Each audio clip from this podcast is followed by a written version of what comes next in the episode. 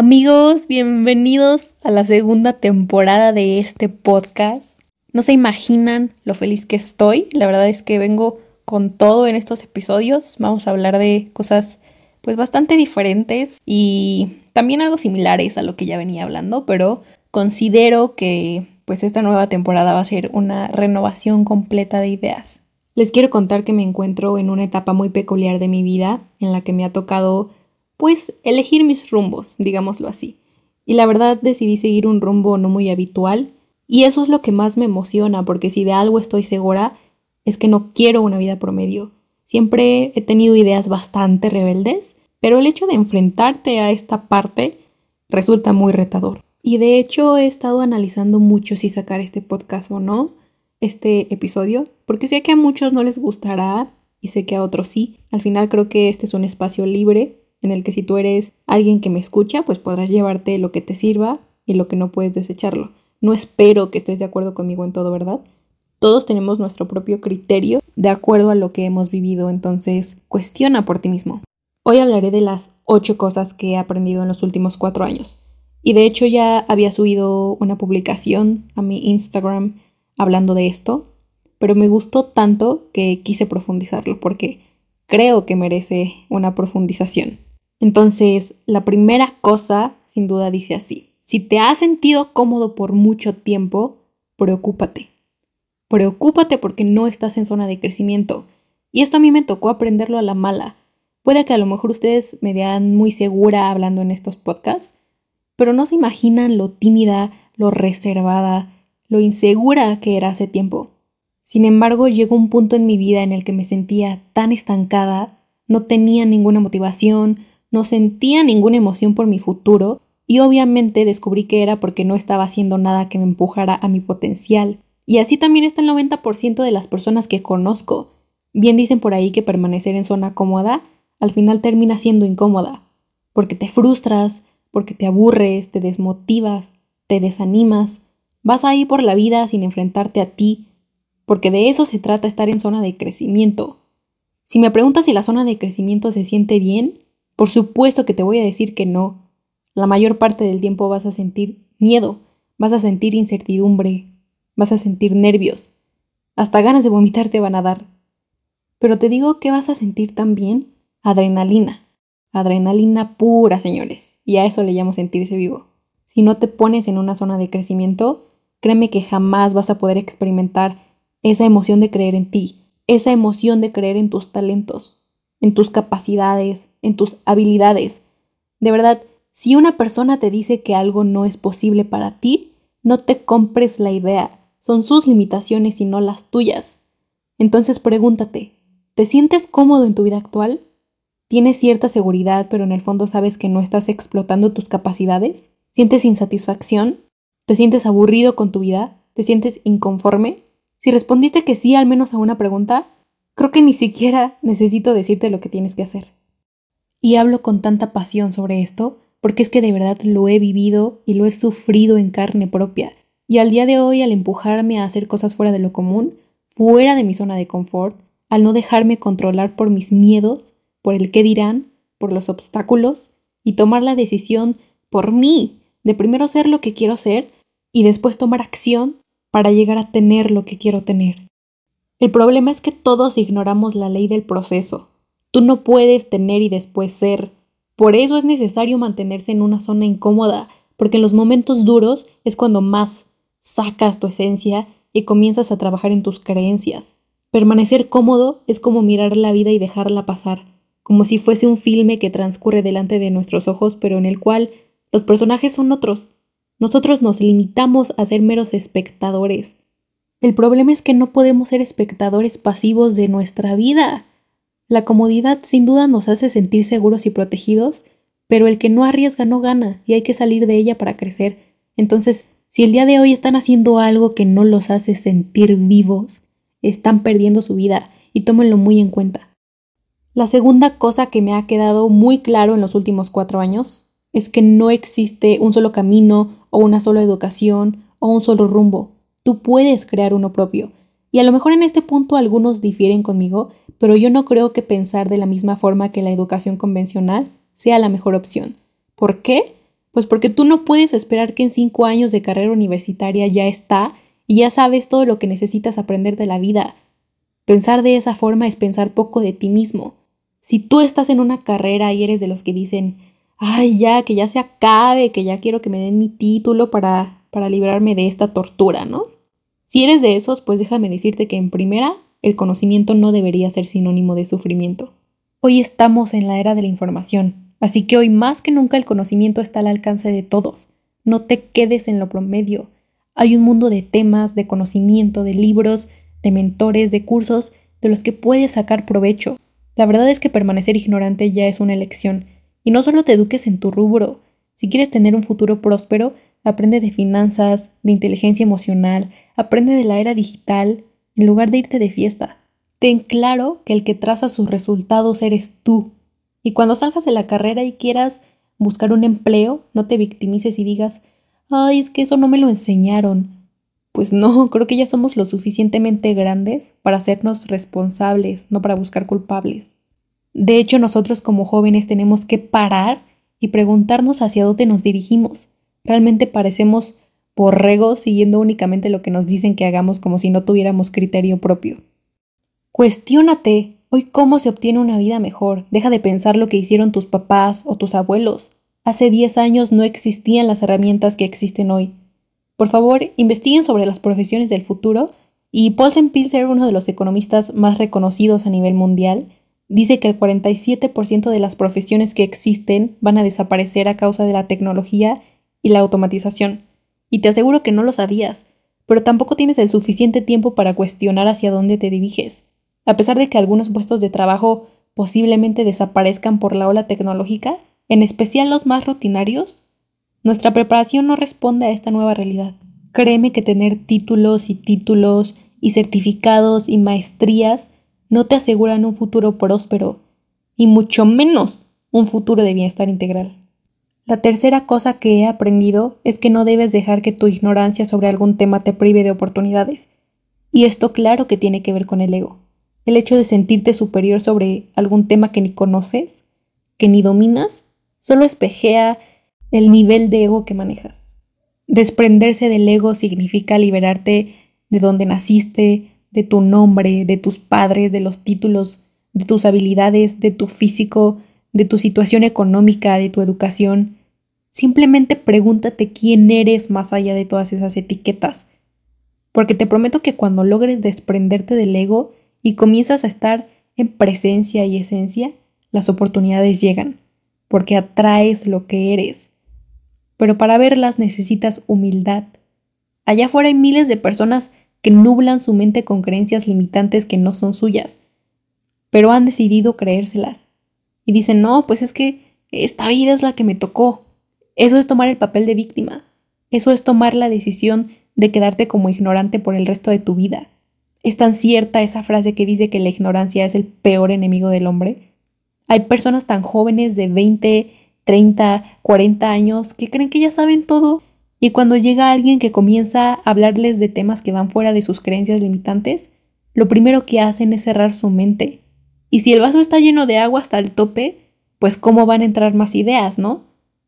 Así que mi consejo es, hay que tener la suficiente humildad para dejarnos enseñar, para dejarnos guiar, para aceptar que hay mucho más allá de lo que nos han enseñado, tener la humildad para mantenernos en zona de aprendiz toda la vida. Esa es la clave de la prosperidad. La cuarta cosa que he aprendido es que el tiempo es nuestro mayor activo. Por eso es necesario elegir bien con quién lo vamos a compartir. Yo sé que en un principio es difícil poner límites, es difícil aprender a decir no, es difícil priorizar y alejarte de ciertas personas. Pero el día que entiendes el valor que tiene tu tiempo, el día que entiendes que el tiempo no es oro, sino que es vida, y que cada día que despiertas no es un día más, sino un día menos, el día que lo entiendas, poner límites se volverá extremadamente sencillo. ¿Te has puesto a pensar quiénes y cómo son las personas con las que compartes tu tiempo? ¿Te has dado cuenta si están influyendo en tu vida? Yo me encuentro en una situación en la que tuve que tomar la decisión de disminuir considerablemente mi círculo social e incluso mi círculo familiar. Y si me preguntas por qué, la respuesta es muy sencilla. Porque no me sumaban, porque no me aportaban, porque vivían en un entorno de queja, en un entorno de escasez mental, de zona de confort, en un entorno negativo, de limitaciones. ¿Para qué quieres ese entorno cerca de ti? Tienes que aprender a ser celoso con tu tiempo, no lo desperdicies, inviértelo en relaciones que te hagan crecer, en actividades que te impulsen al siguiente nivel, en personas que te ayuden a desarrollar hábitos saludables.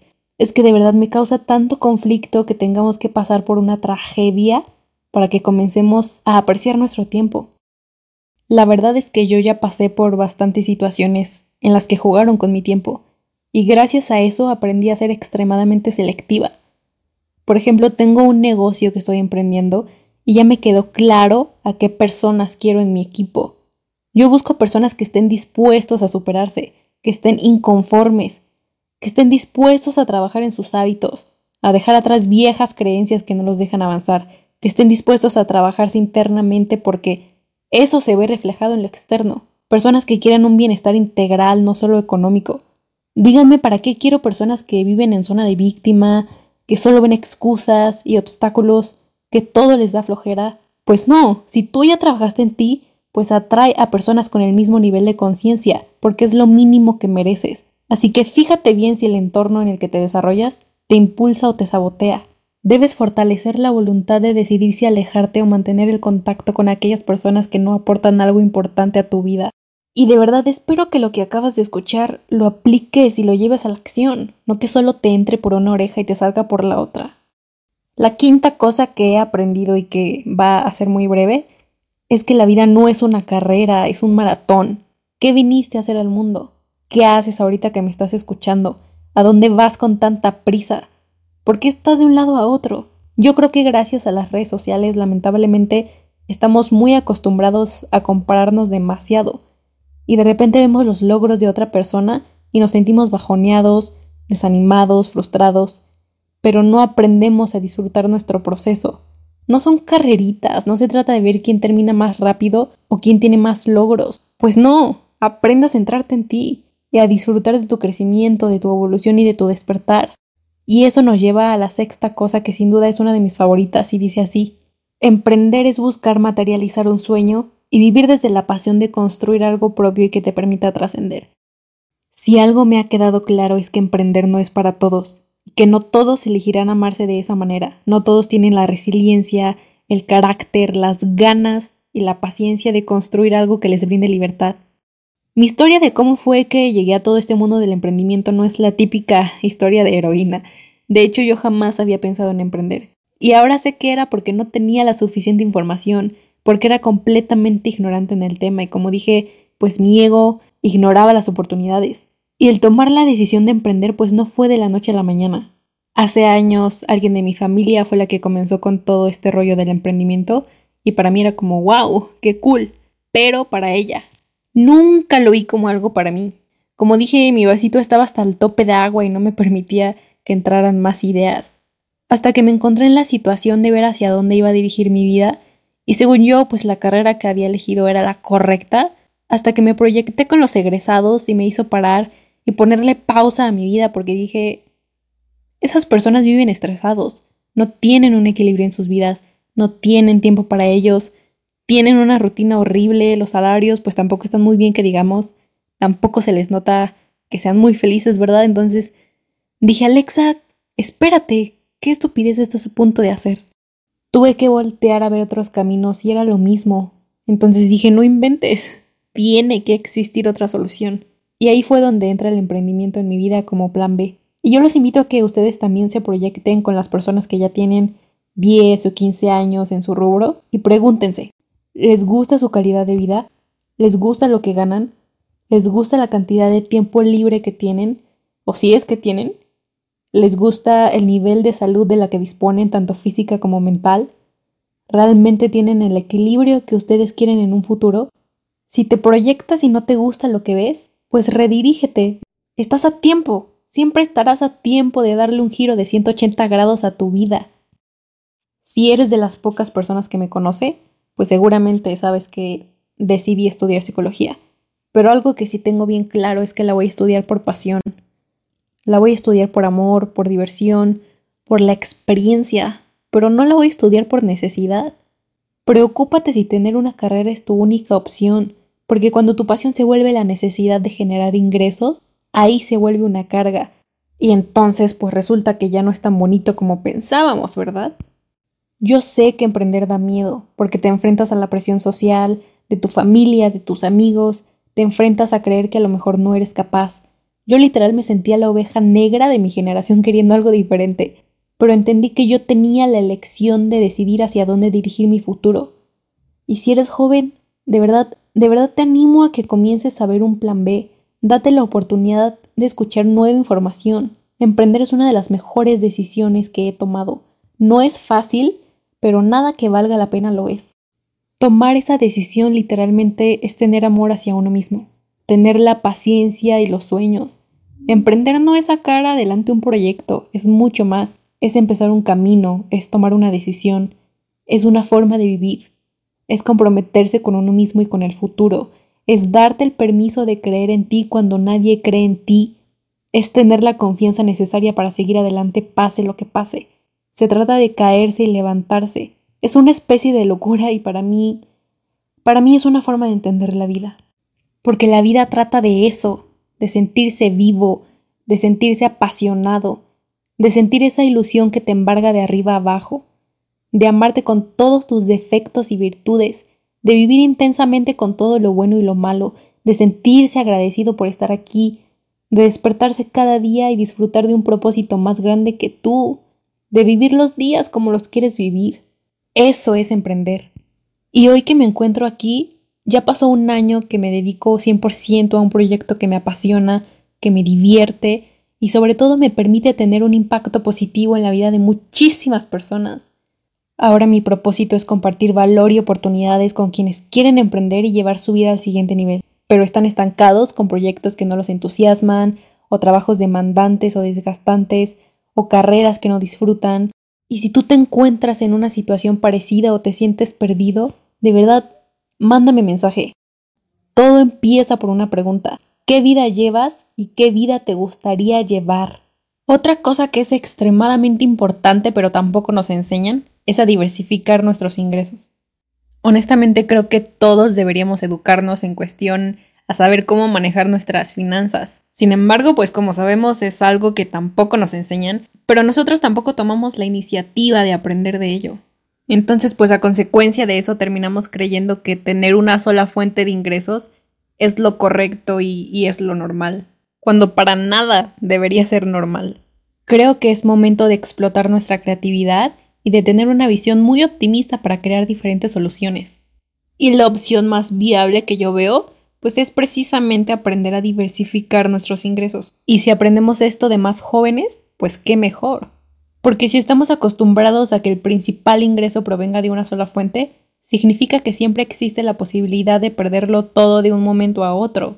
Un día puedes pues estar generando mucho dinero, pero al siguiente día por alguna razón puede que tu jefe te despida o, no sé qué pase y tu única fuente de ingreso llegó a su fin. Entonces, Ten muy en cuenta que tener varias fuentes de ingresos te aporta más seguridad. Y al tener varias, pues no vas a depender de una sola y si se cae alguna, pues tienes otras que te van a respaldar. Sin embargo, sí ten mucho cuidado a la hora de elegir cómo diversificar, porque trabajar más no significa más productividad.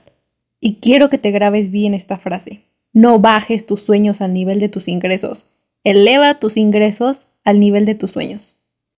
Y ya por último, amigos, el último punto es, toma la decisión de usar tu potencial en lugar de usar tus excusas.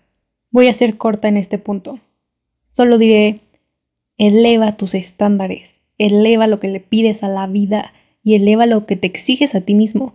Si yo mañana en la noche me voy a dormir, quiero dormir sabiendo que cumplí mi propósito y que entregué al mundo lo que realmente llevaba dentro y que no me quedé con las ganas de vivir, de hacer y de crear todo lo que yo quise. Y eso es precisamente lo que yo quiero para ti. Para cerrar este episodio, quiero cerrar con una frase que dice así.